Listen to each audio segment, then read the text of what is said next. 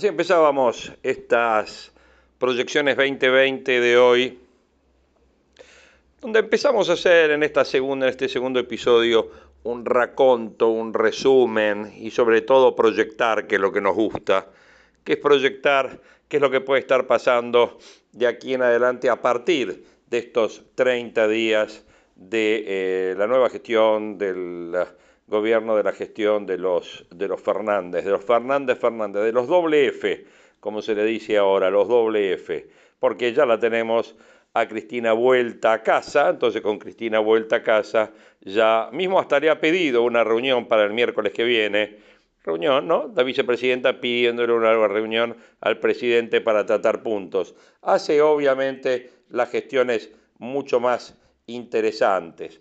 Pero bueno, viendo de, esta, de, esta, de este primer mes, la mayor crítica que se le ha hecho a Alberto Fernández ha sido que intentó ocultar un ajuste bajo el disfraz de la solidaridad.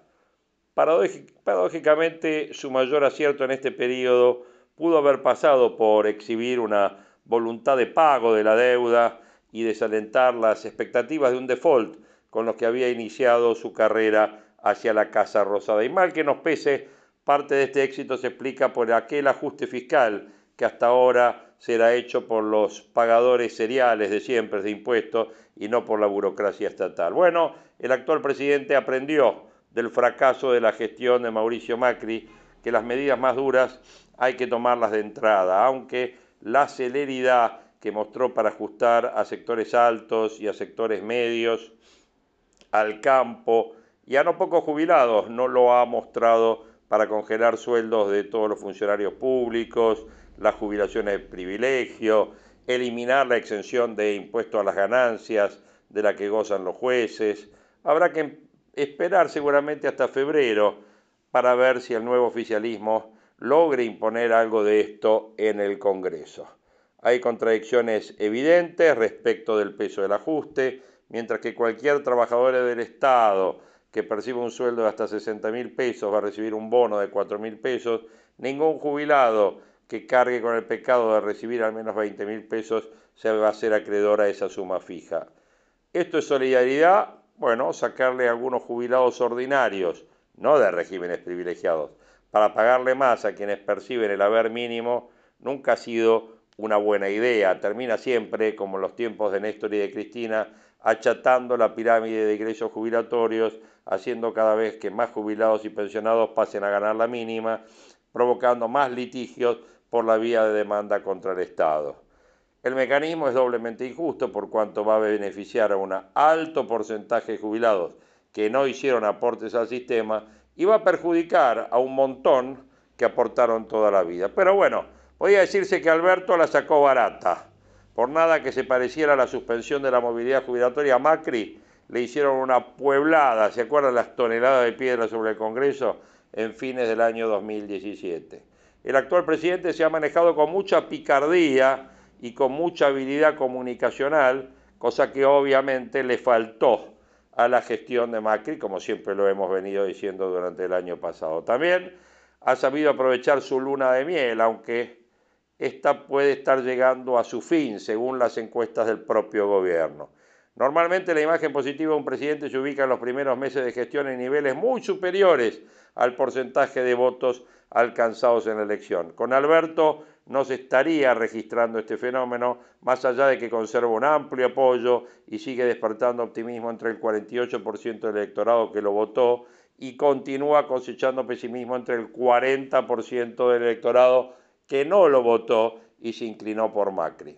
Hay una encuesta hecha por inteligencia analítica eh, sobre 8.000, casi 8.500 casos, consultora de Sebastián Galmarini, el cuñado de Massa, director del Banco Provincia, indica que al 5 de enero la imagen buena o muy buena del presidente era del 54%, aunque llegó a rondar el 60% en los primeros días de su gestión y su desempeño era favorable visto favorablemente por el 46%. Otro sondeo hecho por D'Alessio y Berenstein a fines de diciembre, 1.100 encuestados online, aporta un dato interesante. Cuando se pregunta sobre los temas que más preocupan, el 90% menciona la inflación y el 44% que queden sin castigar los hechos de corrupción de Cristina Kirchner. Se advierte aquí una razón que conspira contra el fin de la grieta que Alberto Fernández se ha propuesto dejar atrás. Ha quedado claro, tras el primer mes del nuevo presidente, que su vicepresidenta puede ejercer un poder de veto sobre ciertas decisiones, que su nivel de influencia en no pocos temas no es menor. Y hay dos ejemplos para ilustrar esto. Primero, la sucesión de gestos del gobierno ante los hechos ocurridos en Venezuela es uno. El bloqueo por efectivos de seguridad al acceso de legisladores opositores encabezado por Guaidó a la Asamblea Nacional, que debía elegir autoridades, fue condenado en una declaración emitida por nuestra Cancillería. El documento fue tibio si se lo compara con la dura declaración del Grupo de Lima, no suscripta por Argentina, que no tuvo pruritos en definir al régimen de Maduro como una dictadura. Aún así, el gesto argentino mereció el agradecimiento público de Guaidó, un reconocimiento de Elliot Abrams, que es representante de Trump para Venezuela, y una crítica de Diosdado Cabello, que calificó al comunicado encabezado solar como una guaidiotez. Bueno, bastaron estas reacciones para que la presión desde el kirchnerismo, desde el cristinismo mismo, se hiciera sentir y de inmediato se le quitaron las credenciales a la embajadora de Guaidó en la Argentina, Elisa Trota. Segundo, los avatares de Axel en la provincia de Buenos Aires, que son el mejor indicador de la dura experiencia de gobernar sin plata, que como pocas veces antes, afronta esta vez el peronismo.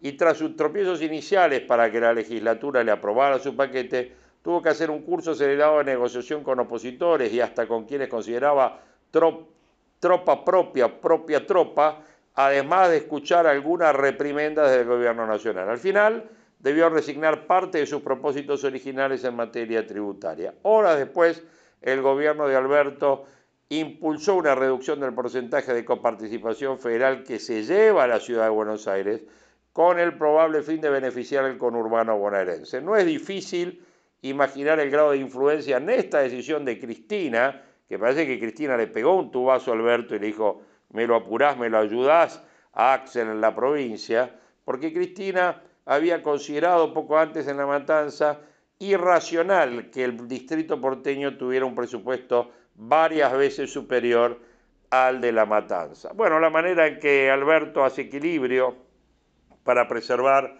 esta coalición gobernante de posibles conflictos encubre un riesgo, que cuestiones como el ajuste económico o la política exterior deriven en disputas entre quienes desde el albertismo aspiran a mostrar cierta razonabilidad o previsibilidad ante los ojos del mundo y quienes consideran que esos temas deben ser espacios para la satisfacción simbólica del ala más radicalizada e ideologizada afín al cristianismo. Distintos análisis advierten sobre los riesgos de una sobreactuación de Alberto en este rol de equilibrista del poder. Su afán por reivindicar a quien lo ungió como candidato presidencial puede llevarlo a incurrir en contradicciones mayores a las esperables. Por ejemplo, Santiago Kovadlov, al referirse a la devaluación de la palabra, señala que la negación del pasado pasa por la subestimación de la memoria. Y en ese sentido sorprendió el apoyo presidencial a la iniciativa de la ministra de Seguridad, de Sabina Frederick, que mm, propuso revisar el peritaje de la Gendarmería que determinó que Alberto Nisman había sido asesinado. La misma ministra sostuvo en el libro Hablemos de Ideas que la legitimidad de la Gendarmería para hacer uso de la fuerza pública fue horadada por la desaparición y muerte de Santiago, abandonado en un pésimo operativo contra un puñado de mapuches que cortaban la Ruta 40 en Chubut. Bueno, Alberto y su equipo deberán demostrar que volvieron para ser mejores, antes que para redimir a Cristina de todo lo que se le acusa. Deberá probar que el jefe de Estado es un mandatario de la ciudadanía y no de la vicepresidenta, y que es el poder político el que está sujeto a la ley y no la ley la que está sujeta al poder político. Siguiendo este análisis eh, respecto de estos primeros 30 días del gobierno de Alberto Fernández, eh, analizando un poco las perspectivas de lo que está pasando en América Latina, también y lo que implica la presión tributaria sobre el devenir como hacemos siempre, ¿no? en proyecciones, en este segundo episodio de Proyecciones 2020, eh, vamos a escuchar a alguien que normalmente es un invitado a nuestras columnas, que es eh, Roberto Kachanowski, que Roberto nos va a dar una pauta de su visión de estos 30 días, 30 días de esta dupla Alberto y Cristina eh, nuevamente a cargo de la gestión del país. Vamos a ver si podemos ya conectar a Kachanowski. Por lo tanto, si no te invierten, ¿quién te crea puesto de trabajo? Claro. ¿Se entiende? Sí. Exactamente. Eh, por eso te digo, si, el escenario no puede ser incluso de mayor mm. retraso. Y mira, yo te diría que más de uno que hace, por ejemplo, servicios, recordemos que en Argentina hay 600.000 empresas, más o menos 609.000. El 99% son pymes. A muchas de ellas les conviene irse a Uruguay. Hoy ya en estas condiciones incluso, eh, sobre todo las llamadas como, va, o no sé, las que podrían ser como industrias inalámbricas, ¿no? Las la, llamadas tecnologías de la información, por ejemplo. Claro, todo eso te lo pueden captar rápidamente. Hoy trabajas de cualquier lado en ese sentido. Y eso te crea mucho puesto de trabajo, mucho valor agregado. Y entonces, el punto es, ¿Argentina queda fuera del mundo o se incorpora al mundo? Oh, sí, perdón. No, Alberto Fernández hoy viste que habló con el presidente de la Nación, con los periodistas acreditados ahí en Casa Rosada, y entre ellos mm. una declaración que dijo mm. que no entendía el enojo de la clase media mm. porque se está reactivando, según eh, la opinión del presidente de la Nación, las clases más bajas y que después la mejora va a venir para la clase media porque las clases más bajas iban a empezar a consumir más. ¿Esto es factible? Yo no veo, para que las clases a lo largo, de menor ingreso puedan consumir más, tienen que ganar más. ¿Y cómo hago para que ganen más? Tengo que tener inversiones y tener más demanda de trabajo. ¿Estamos de acuerdo? Para que aumente, por lo menos, por, lo menos para que baje la desocupación primero y después suba el salario real. Ahora que estamos hablando de que con estas medidas impositivas desaliento la inversión, yo no, no veo el horizonte ese que plantea eh, el presidente. Presidente, hoy, hoy ellos están usando un argumento que es la solidaridad. Que en realidad tampoco es solidaridad, porque solidario sé con la plata de uno, no con la plata de otro. Pero más allá de eso, eh, es como hacerte sentir culposo que decir, no, yo no quiero pagar más impuestos. Y si decís eso, dice, ah, no querés ser solidario. Este es un poco el truco, el juego político que está haciendo el gobierno. Pero en rigor, si vos mirás, eh, lo que están haciendo es el consumo no lo van a reactivar demasiado. Yo te diría, a lo sumo va a ser un vuelo muy corto. Eh, y no vas a tener inversión. Y encima le aplicaste más impuestos a las exportaciones que te pueden generar más eh, actividad. O sea que estás frenando todo lo que es motivo para que la economía eh, se mueva. Y encima tenés a Uruguay compitiéndote, diciéndote, te voy a sacar 100.000 argentinos o más, no sé qué es eso, ¿viste cuántos se pueden llegar a mudar? Entonces, me parece que eh, el gobierno debería pensar rápidamente en cambiar el rumbo. ¿eh? En, ese sentido, retomo algo que recién decía Carolina, que me parece súper importante. Mm. Em, se habla de uno de los commodities eh, que puede llegar a generar Argentina tiene que ver con la producción, por ejemplo, de algo que está reclamando el mundo, que es software, cuestiones que tienen que ver con la producción ya de la cabeza y relacionada con aplicaciones, con un montón de cuestiones tecnológicas. En ese sentido, es más factible cambiar de erradicación para alguna empresa que así lo desee.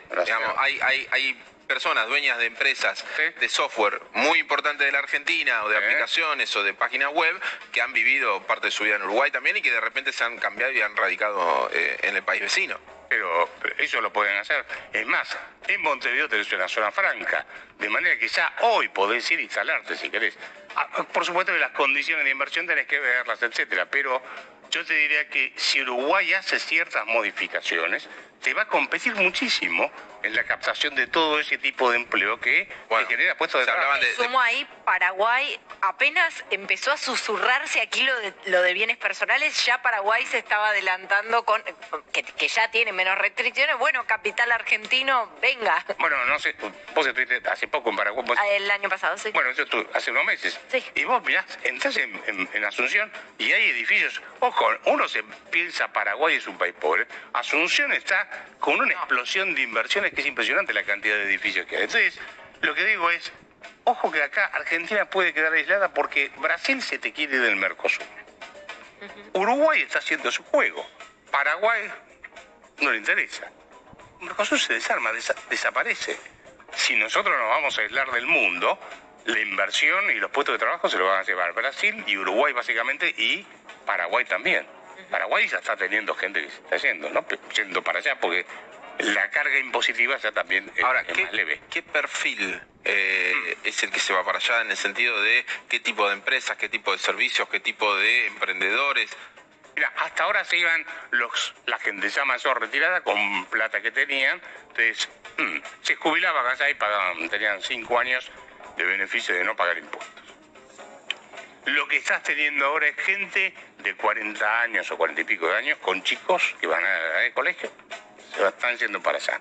Atención que Uruguay está caro en dólares, muy caro, porque ellos están teniendo una avalancha de ingresos de dólares impresionante. Calcula que tienen dos pasteras ya, eh, una que con una inversión de 1.200 millones, la otra de 2.000, y ahora viene una tercera que es 6.000 millones de dólares. ¿Te imaginas 6 mil millones de dólares entrando en Uruguay? Es un montón. Entonces, eso te genera lo que los economistas conocemos como la enfermedad holandesa. O sea, te entran tantos dólares que te hace caro el país en dólares. Eh, pero más allá de eso, eh, lo que te diría es, si están creando, la, vas a tener que crear, ya, ya, ya existen, pero muy probablemente con la cosa de POU, vas a tener mucho más competencia al momento de captar inversiones y las vas a tener en el rubro que vos estabas diciendo. Que ojo, no es solamente eso, es producción musical, hay muchas se cosas. se hablaba de distintas plataformas de streaming que podían llegar a venir a instalarse en mm. Argentina. Ahora, con este contexto, mm. digamos, puede llegar a no te digo anularse, porque no estaría haciendo futurología, pero en el marco de este análisis, bueno, ya tenés eh, otro ofertante para eso. Tenés otro ofertante y tengamos en claro algo. El mundo va hacia el trabajo cerebro intensivo, ¿sí?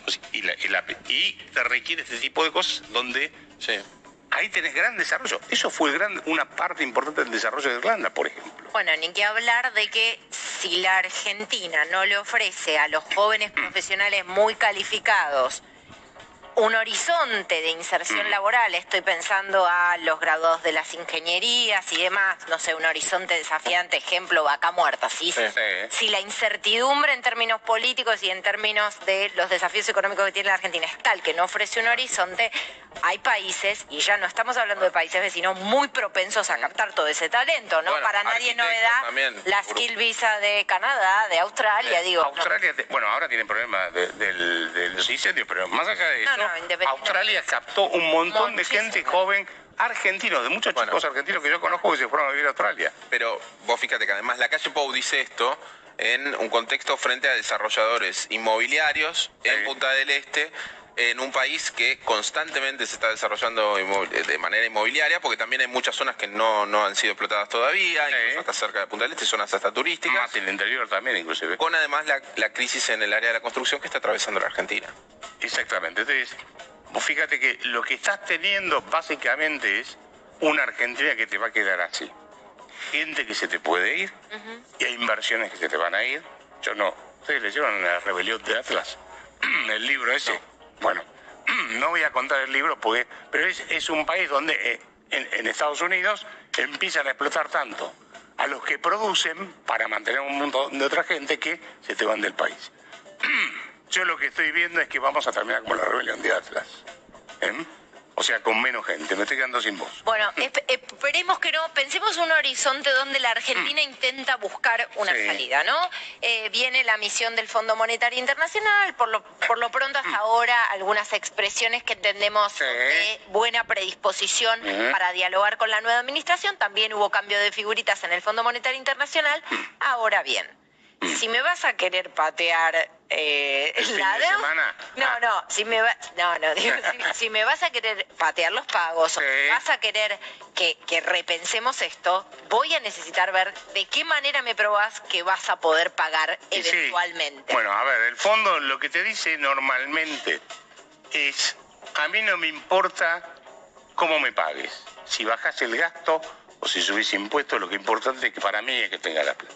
¿Por qué subieron los papeles argentinos en los últimos días? Porque el tipo que tiene papeles no le importa si te matan con impuestos o no. Le impo- le importa que le pagues. Exacto. Y el fondo, eh, gracias. Eh, esto, esto es lo que me estaba faltando. Un poquito de agua. Gracias. Eh, el fondo lo que te dice es, mira, si a vos más o menos juntás la plata para pagarme, ¿cómo lo haces? No me importa. Ahora, el tema es si vas a poder juntar la plata. ¿Sí? Porque para eso vas a necesitar un plan de largo plazo, no es cuestión de cobrar ahora un poco más de impuestos y listo. El tema es, en el largo plazo, ¿vos me podés pagar o no me podés pagar? Y yo creo que Argentina no tiene ese plan hoy, como tampoco lo tuvo en el gobierno anterior, ¿eh? como para poder sostener el pago de la deuda. Pero sobre todo no por el stock de deuda, sino por los, el monto de los intereses. Nosotros pagamos intereses muy altos por ser un país que tradicionalmente somos incumplidores. Entonces, cuando vos estás acostumbrado a no pagar la deuda, a la cantidad de veces que defaulteamos nuestra deuda, en la, en la historia argentina no menos de 8 o 9 veces, te cobran más cara la tasa de interés. Y entonces llega un punto donde no es el problema no es el stock de deuda, sino la tasa de interés que se hace tan impactante. Es como la tarjeta de crédito. Sí, sí, Llega un momento que no la pagas, la tasa de interés te No, mata. no podés, no podés Sí, la pagando el mínimo interés, porque te pasa eso. ¿Y, Sí. y, y de qué manera lee, digo, Eh. alguien del fondo que está evaluando el paquete de medidas, de qué manera lee las medidas que apuntan de alguna manera a ganar tiempo o a postergar eh, o a procrastinar decisiones, Mm. ¿no? Digo, me refiero a congelar tarifas, a, digo, ganar tiempo con medidas a 180 días, pero no tener quizás o no delinear Sí, ese tipo claro. de medidas al fondo no creo que le convenza demasiado. Exacto. Porque en realidad, si vos congelás tarifas, lo que quiere decir es que le vas a tener que dar algún subsidio a las empresas que están retrasando su, su- su precio de las tarifas. O se te cae el sistema energético, lo que sea, como ya pasó. Entonces, vos retrasás tarifas y aumentás el gasto público. Si aumentás el gasto público, de nuevo tenés problemas fiscales y no me juntás la plata para pagarme. Si retrasás tarifas, volvés a aumentar el gasto público. Visión del maestro Roberto Kachanowski. Bueno, un inicio de año con alta volatilidad en los mercados, tanto en lo interno como en lo externo, las indefiniciones sobre las negociaciones de la deuda, eh, los caminos que tome el gobierno para evitar un default, la baja de tasas por parte del Banco Central, hacen que en el mercado no haya muchas certezas en donde apoyarse, mientras tanto en el contexto internacional se presenta más o menos convulsionado. Podemos estar dividiendo este capítulo del comienzo de año que enf- enfrenta a los inversores con una mayor volatilidad. Ma- mayor volatilidad básicamente que como dato el índice de vo- volatilidad del S&P 500 eh, se mueve en un rango entre 12 y 18 puntos con un promedio de 2 puntos de octubre a noviembre. Una agenda cargada, económica y con varios frentes abiertos que no ayudarán a tranquilizar, por supuesto, las reacciones de los inversores.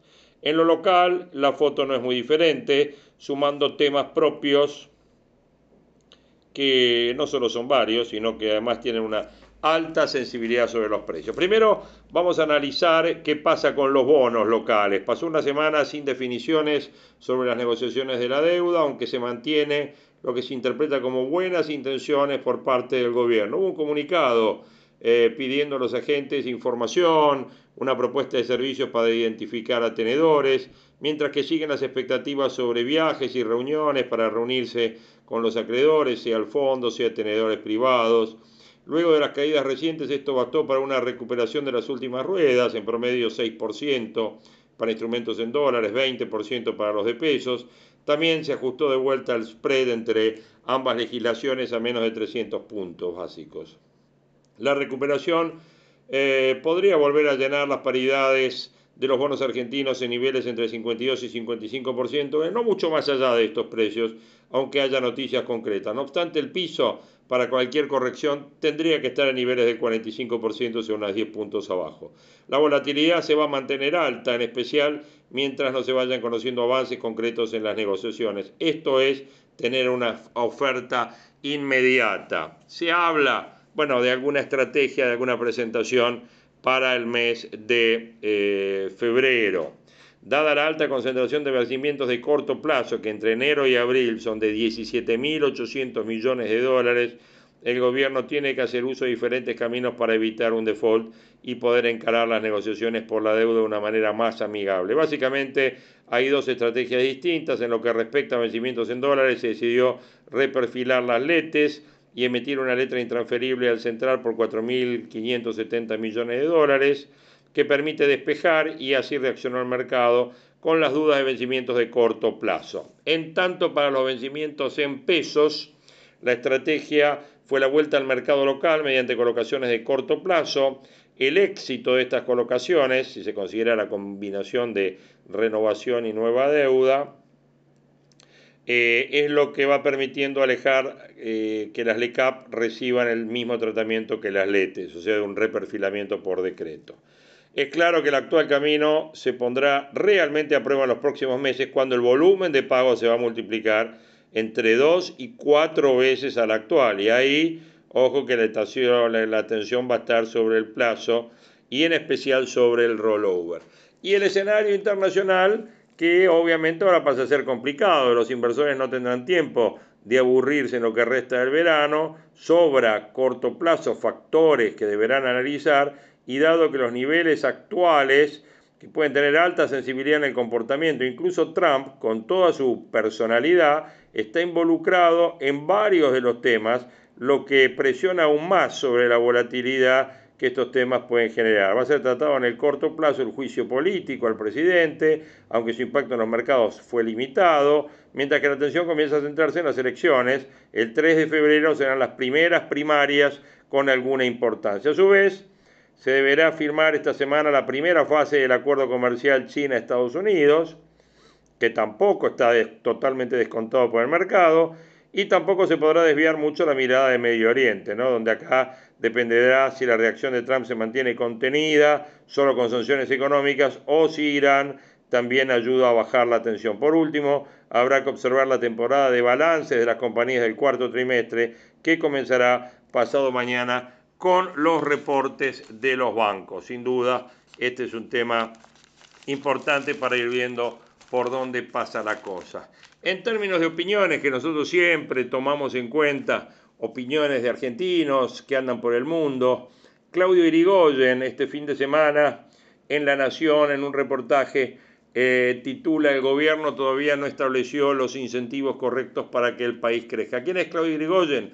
Es un contador ah, argentino, rosarino, que hizo un máster de economía en la Universidad del SEMA, que obtuvo una beca del Banco Central para hacer un doctorado en la Universidad de Chicago, que fue economista eh, hasta el 2007 del Central, que luego fue a Wall Street, que trabajó en el Deutsche Bank y que desde el 2011 está en el Bank of America Merrill Lynch. ¿Qué le preguntan?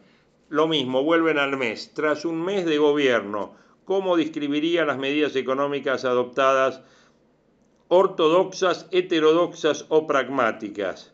Y se tienen un poco de cada cosa. No se puede definir al gobierno como ortodoxo. Creo que está más cerca de ser heterodoxo y que tiene algo de pragmático. En realidad, todavía está intentando figurarse qué tienen que hacer, qué pueden hacer y dónde pueden conseguir consenso adentro y afuera de su coalición. Todavía no vimos un plan, sino una secuencia de medidas un poco aisladas e inconsistente para simplemente intentar ganar tiempo y le preguntan cuánto tiempo puede ganar, cuánta paciencia tienen los acreedores. Dice, los inversores le van a dar un par de meses. Lo que están esperando es algo más concreto con respecto a la renegociación de la deuda.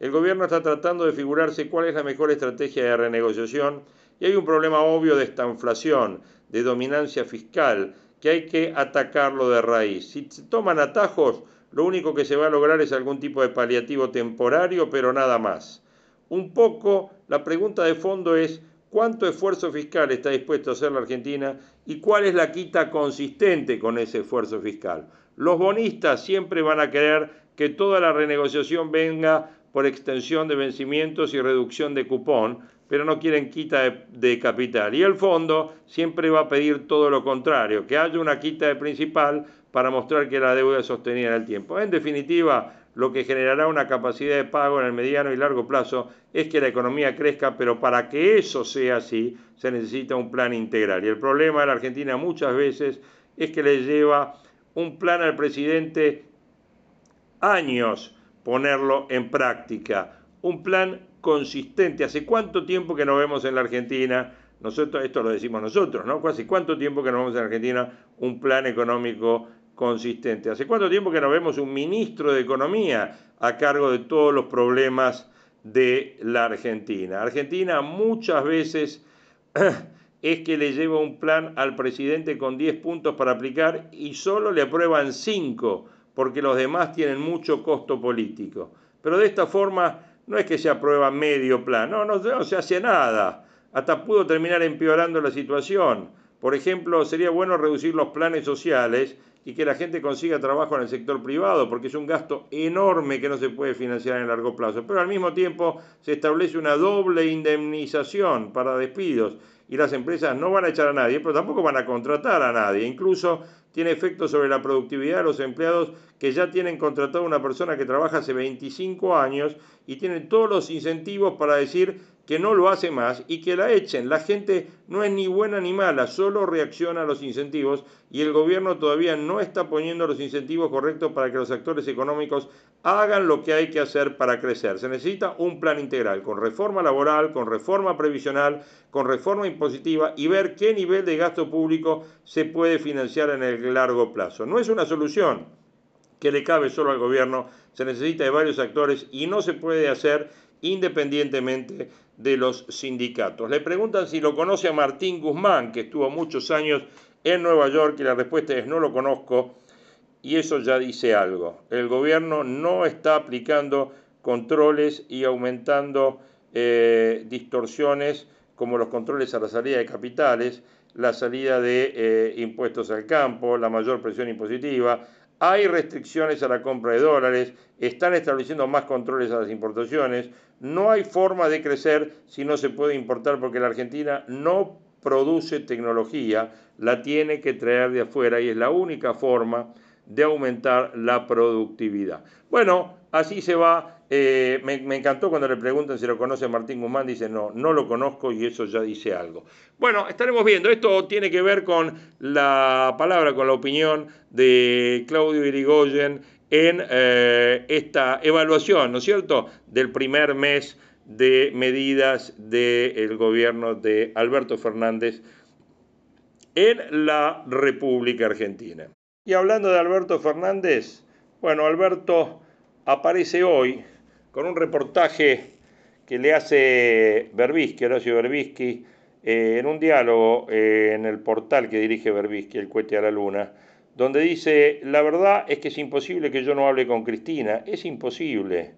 Eh, ¿Y por qué tanto lío? Lo raro, imperdonable sería que yo no la consultase, sería un soberbio, sería un necio. Él reiteró que el Ejecutivo trabaja en el proyecto de reforma de la justicia federal, no descartó la prórroga de la emergencia económica una vez que haya concluido los 180 días que fija la ley, de cajón que esto lo van a prorrogar, les digo yo.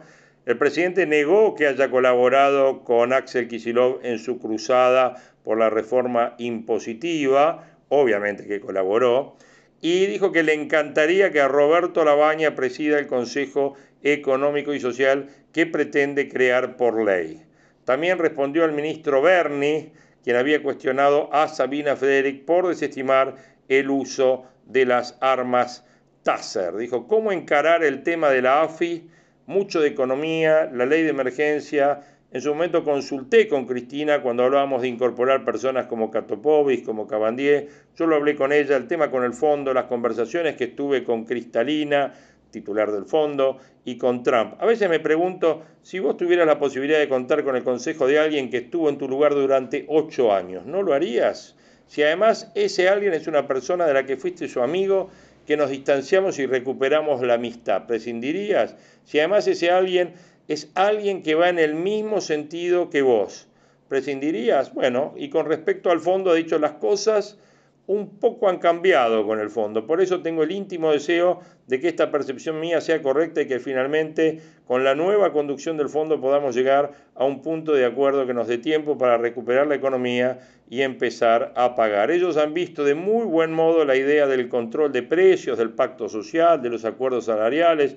Todo lo que hemos venido proponiendo hasta ahora lo han visto como un punto de arranque esencial para reordenar la economía. En épocas de Lagarde no hubieran visto esto con simpatía, hubiesen sido críticos. Y hemos tenido un buen inicio, queda mucho por delante y la verdad es que trato de hablar poco del tema del fondo y negociación, porque es una negociación y no hay que mostrar las cartas. Bueno, ahí lo tienen a Alberto Fernández también haciendo su balance de estos 30 días en una entrevista que le hace Berbisky, que sabemos que es un periodista kirchnerista, digamos, cristinista, a días de una reunión que pidió Cristina con Alberto y con la plana mayor, digamos, de con Santiago Cafiero, la plana mayor del gobierno, para tratar unos 40 puntos. Bueno, veremos a ver qué pasa en la semana. Queríamos en esta segunda entrega, de, en este segundo episodio de mm, esta serie de podcast de Argentina 2020, de proyecciones 2020, eh, simplemente evaluar dónde estamos, los riesgos, la visión de Roberto Kachanowski y de distintos analistas en distintas publicaciones respecto de la situación que estamos viviendo y las horas que vamos a vivir en lo que queda de enero y en este arranque de este nuevo año. Les mando un abrazo grande y nos vamos a reencontrar seguramente muy pronto en un nuevo episodio de Proyecciones 2020. Chao, gracias.